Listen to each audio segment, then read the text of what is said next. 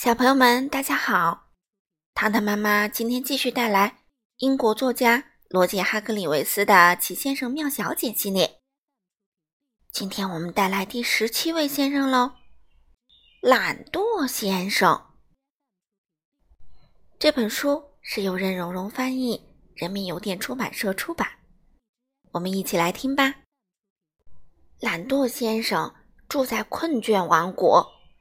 这个地方一看就让人懒洋洋、昏昏欲睡。这里的鸟儿飞得特别慢，慢的有时会从天上掉下来。这里的草呢，要很长时间才能长高，每年修剪一次就够了。就连这里的树也是懒洋洋的，一副昏昏欲睡的样子。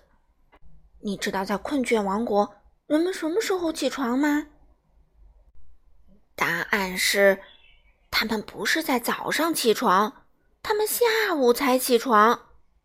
顺便说一句，困倦王国的钟是这个样子的：一个表面上只有四个数字，一二三四。这里每做件事儿啊，都需要花很长时间，因此每天只有四个小时。在故事的开头。懒惰先生在床上睡得正香，在困倦王国，人们把睡得香叫做睡得慢。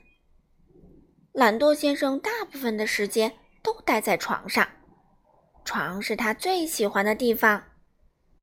他睁开眼睛，打了个哈欠，哦，又打了个哈欠，接着又睡着了。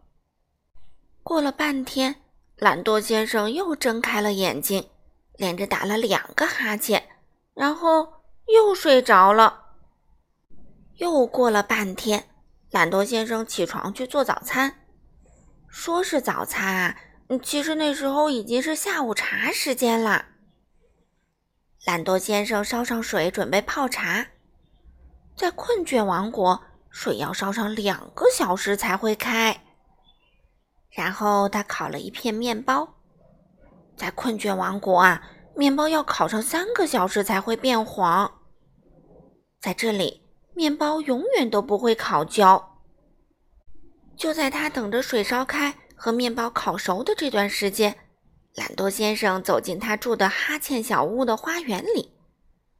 他坐到一张椅子上，然后你大概能猜到他怎么样了？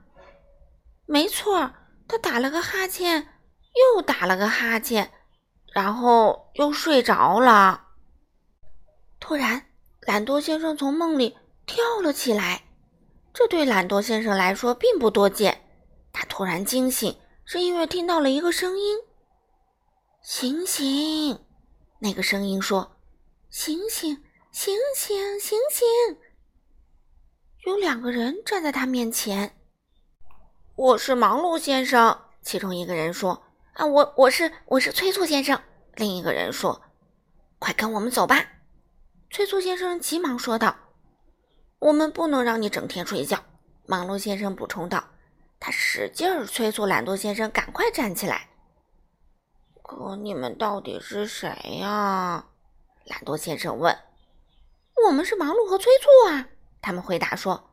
“哦。”懒惰先生说：“现在就跟我们走。”忙碌先生说：“我们可没那么多时间等你。”可是，懒惰先生说：“没时间说可是啦。”忙碌先生说：“也没时间说如果。”催促先生补充道：“我们要砍木头，要铺床，要扫地板，要运煤，要擦窗户，要洗盘子，要给家具除尘，要割草，要修剪树，还要煮饭。”还要补衣服，忙碌先生补充说：“哦，天哪！”懒惰先生迷迷糊糊地叹了口气：“要扫木头，要运床，要割地板，要煮煤，要铺窗户，要缝补盘子，要砍家具，要洗草，要给树篱除尘。”要擦饭，要修剪衣服。哎呀，他迷糊的把所有事情都搞错了。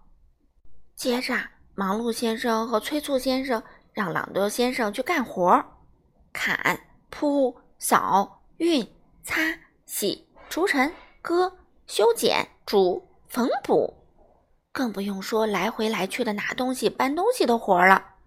哎，可怜的懒惰先生！现在，懒惰先生干完活以后，他们说该去散步啦。懒惰先生开始了有生以来最长的一次散步。懒惰先生是那种能坐着就不站着，能躺着就不坐着的人。可这一天他别无选择，他们逼着他走了很远很远，一直走到他觉得自己的腿都要断了。嗯，可怜的懒惰先生。当他们回到哈欠小屋的时候，忙碌先生说。好，现在开始跑步。嗯，不要！懒惰先生抱怨着。哎，我我一吹响这个哨子，催促先生拿出一个哨子说：“你就开始跑。”嗯，能跑多快就跑多快。忙碌先生补充道。懒惰先生深深的叹了口气，然后闭上了眼睛。催促先生把哨子放到嘴里，嘟嘟嘟嘟，哨声响了起来。嘟嘟嘟嘟嘟。